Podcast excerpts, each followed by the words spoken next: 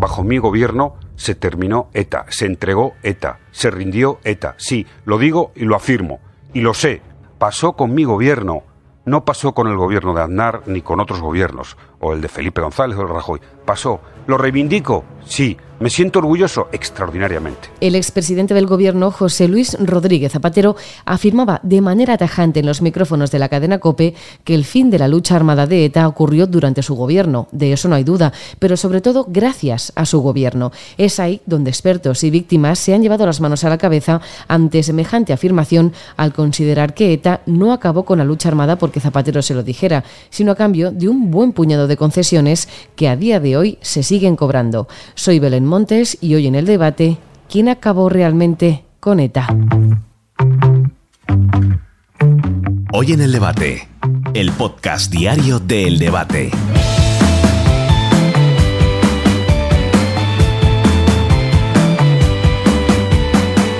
El 21 de octubre de 2011, la banda terrorista ETA anunciaba el fin de su actividad armada. ETA ha decidido el cese definitivo de su actividad armada. Lo hacían a través de un vídeo publicado en el diario Gara y en el que consideraban que la lucha de tantos años había dado sus frutos y que ahora tocaba dialogar. En Euskal Herria se está abriendo un nuevo tiempo político. Estamos ante una oportunidad histórica para dar una solución justa y democrática al secular conflicto político. Frente a la violencia y la represión, el diálogo y el acuerdo deben caracterizar el nuevo ciclo. El reconocimiento de Euskal Herria y el respeto a la voluntad popular deben prevalecer sobre la imposición. Ese es el deseo de la mayoría de la ciudadanía vasca. Un nuevo ciclo que comenzó durante el gobierno de Zapatero, pero que se gestó durante años.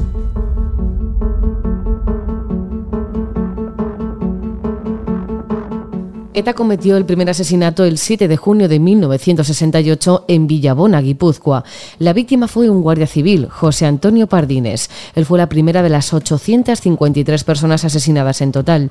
Entre las víctimas, 6 de cada 10 habían formado parte o formaban parte en ese momento de las fuerzas y cuerpos de seguridad del Estado o del Ejército.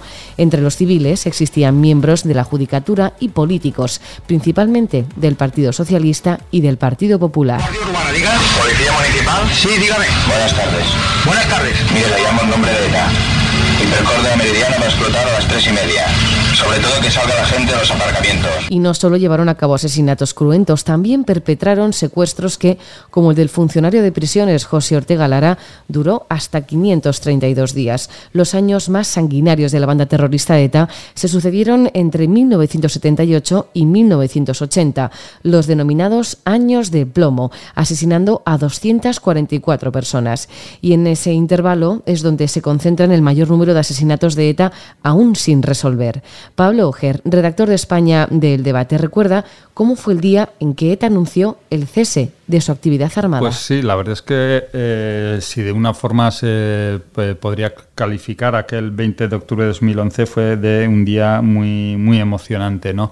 Eh, sí que es cierto que, que ETA llevaba ya un año en en alto el fuego y todo hacía indicar que, ese anuncio se iba a producir muy pronto, pero mm, realmente como eh, ETA había anunciado o había hecho amagos eh, tantas veces y nos había engañado tantas veces, pues no terminas de creértelo hasta que, hasta que esa tarde eh, aquel 20 de octubre a las 7 de la tarde, eh, ETA emitió un vídeo en el que David Pla, que no sabíamos que era David Pla, pero luego ya lo supimos, eh, anunciaba el cese definitivo de la actividad armada de ETA. te puedes imaginar, yo en esos momentos estaba en el Parlamento de Navarra trabajando en un medio de comunicación y fue un no por menos esperado o sospechado eh, no fue menos explosión de, alegría. ¿no? Recuerdo también los rostros de, los parlamentarios del entonces Parlamento de, Navarra, como eh, se miraron entre ellos, eh, se hicieron gestos, se guiñaron los ojos y sobre todo después al, salir a la calle donde, bueno, pues también la gente sonreía, sonreía sobre todo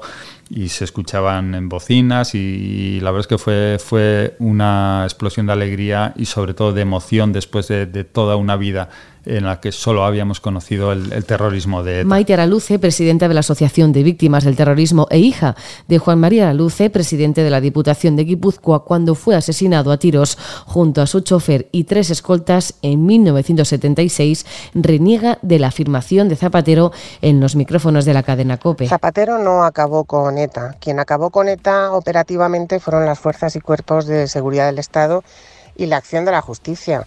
Eh, pero que el proyecto político de ETA y la legitimación social de ETA está más viva que nunca y es principalmente por, por Zapatero, que fue quien les permitió volver a las instituciones. Además, hace unas semanas el propio Zapatero reconoció que les ofreció volver a las instituciones a cambio de dejar de matar y que había que cumplir con ese compromiso. Luego, eh, Zapatero no solo no acabó con ETA, sino que cedió ante ETA y, legalizó el, brazo político de ETA, que, y ahora mismo los tenemos en las instituciones gracias al gobierno de Zapatero. Luego no es justo atribuirse el, fin de ETA, porque como digo, fue por las fuerzas y cuerpos de seguridad del Estado.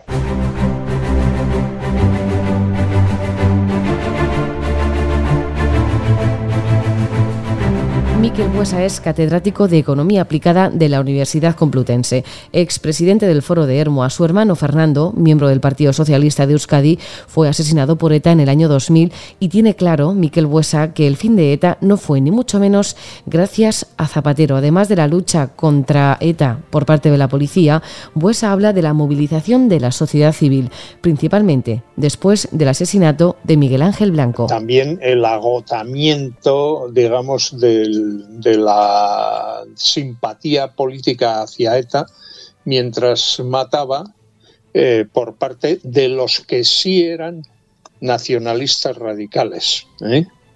Así que yo creo que estos elementos son los más relevantes. Tú ten en cuenta que, por ejemplo, por referirnos a la lucha policial contra ETA, en el año, en el segundo semestre del año 2003, ETA dejó de cometer atentados eh, precisamente porque estaba acogotada por la Guardia Civil, la Policía Nacional y la Erchancha. Llegó también el 11M y el gobierno de Zapatero, que lejos de acabar con la actividad armada de la banda terrorista ETA, tras el inicio de las negociaciones, se intensificó. En unas elecciones que ganó el Partido Socialista y, Zapatero pues inició un proceso de negociación con ETA que acabó reflejándose en un aumento de las actividades terroristas ya en el año 2004 y, los posteriores, puesto que los de ETA tenían la doctrina esta de que cuantos más atentados cometieran, eh, más fortaleza política tendrían. ¿eh? Por, poner solo el ejemplo de... Eh, claro, luego resultó que esa negociación acabó frustrada por el atentado de la T4 y hay que decir que eh, el, Ministerio del Interior, dirigido en aquel momento por Alfredo Pérez Rubalcaba, no se amilanó eh, e intensificó la lucha contra ETA y, y, esa lucha final contra ETA pues acabó eh, acabó con la capacidad de cometer atentados, con lo cual se evidenció ya finalmente y agónicamente en el año 2010. El blanqueamiento de ETA por parte de los socialistas no llega ahora con las buenas relaciones entre Bildu y Sánchez a la hora de apoyarse. Estas relaciones ya se iniciaron con Zapatero para dar una salida política a ETA y así disimular el impacto que podría tener la reducción de la actividad armada y finalmente su derrota, afirma Buesa. Seis meses después, más o menos, de que, de que Zapatero tomara eh, la presidencia del gobierno, pues se inicia un proceso de negociación que digamos que tuvo contrapartidas con respecto sobre todo a la expresión política de ETA. Y la principal contrapartida que tuvo lugar durante el gobierno de Zapatero fue la reunión entre Pachi López y Otegui que tuvo lugar en un hotel de San Sebastián el 6 de julio del año 2006. Zapatero dejó de ser presidente de gobierno en el año 2011. ¿Eh? Eh, y bueno, pues ahí ya tuvimos el inicio de, esa, o ese, de ese pacto ¿eh? con las fuerzas que daban expresión política a ETA. Miquel Buesa, autor del recién publicado La financiación del terrorismo, editado por Almuzara, considera claves los años previos a la disolución de ETA ante la falta de subvenciones por parte de la ilegalización de su partido político. En el año 2002 se ilegalizó Batasuna, el partido político de ETA, además de otra serie de entidades eh, que operaban en el, en el Movimiento de Liberación Nacional Vasco.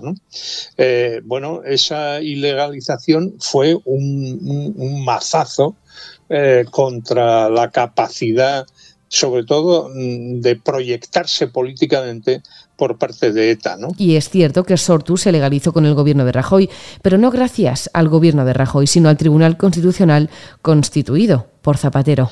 Que tuvo lugar cuando gobernaba el PP en el mes de junio del año 12. ¿eh? Pero claro, lo fue por un Tribunal Constitucional que había puesto Zapatero, porque lo que estaba previsto es que, es que todavía durara, cuando se legalizó el Sortu, todavía durara eh, el, gobierno socialista, pero es que el gobierno de Zapatero no pudo aguantar la crisis económica y finalmente convocó unas elecciones y en el mes de diciembre del año 11, eh, bueno, se formó el gobierno, el primer gobierno de Rajoy.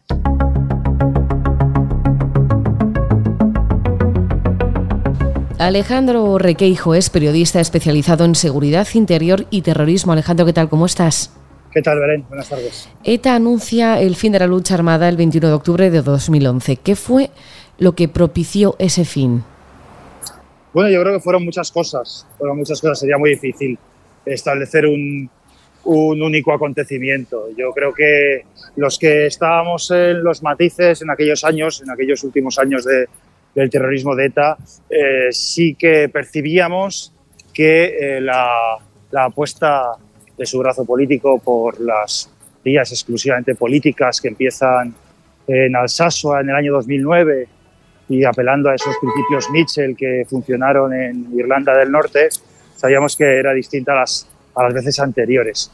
Lo que sí que estaba claro es que ETA no estaba por la labor y que todo ese andamiaje de relato que empezaba a esbozar la izquierda Berchale, no por una convicción moral, sino por, años de ilegalización, eh, hubiese saltado por los aires de no, llega, de no ser por, algunas operaciones clave de las fuerzas de seguridad del Estado.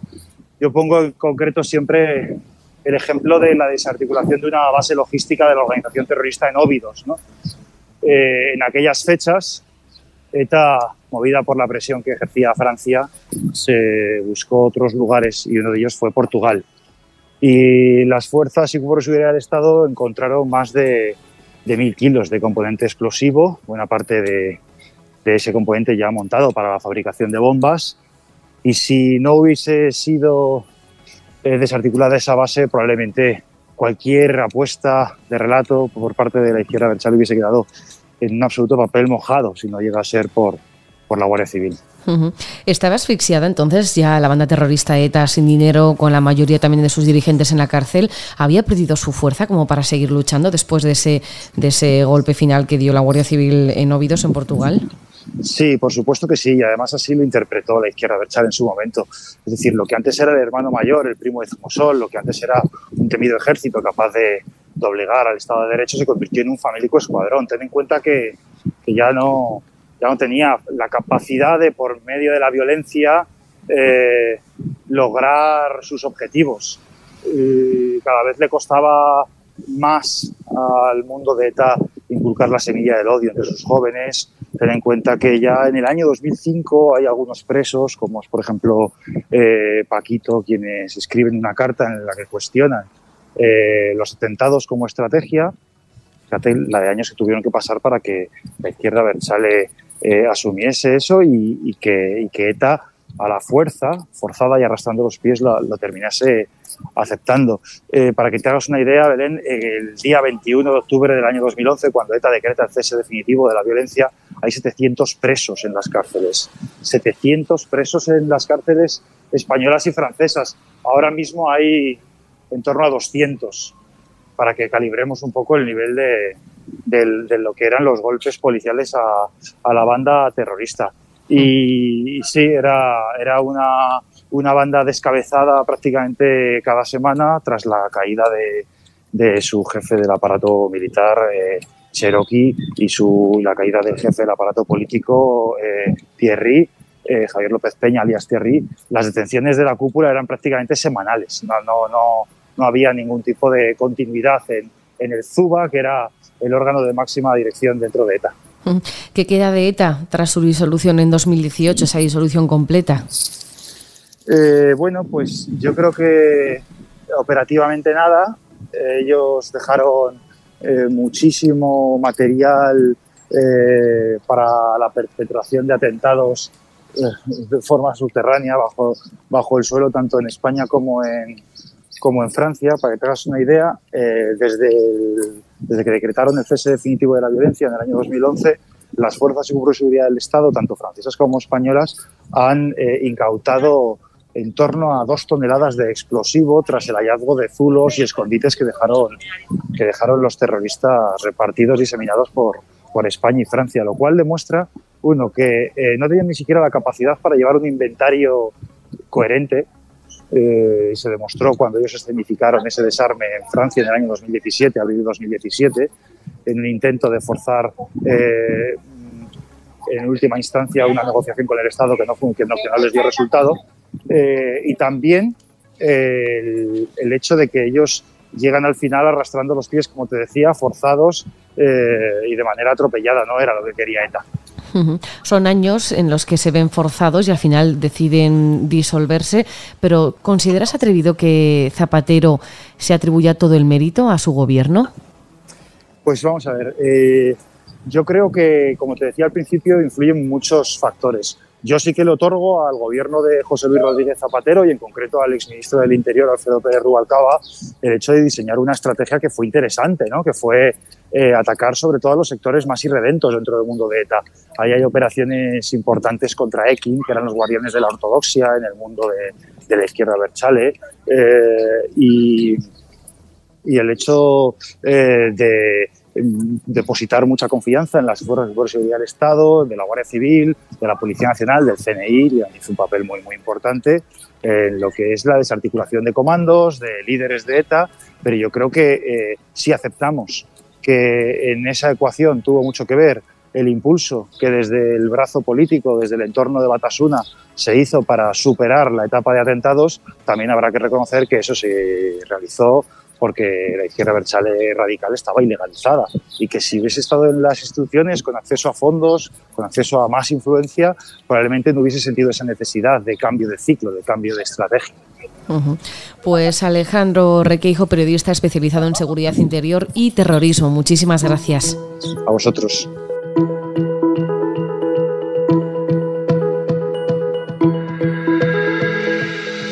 José Luis Rodríguez Zapatero era el presidente del gobierno cuando la banda terrorista ETA anunció el cese de su actividad armada, un cese que llegaba precedido de un periodo complicado para los etarras, con más de 700 miembros encarcelados, con el movimiento político ilegalizado y asfixiados por todos los frentes y la lucha de las fuerzas y cuerpos de seguridad del Estado.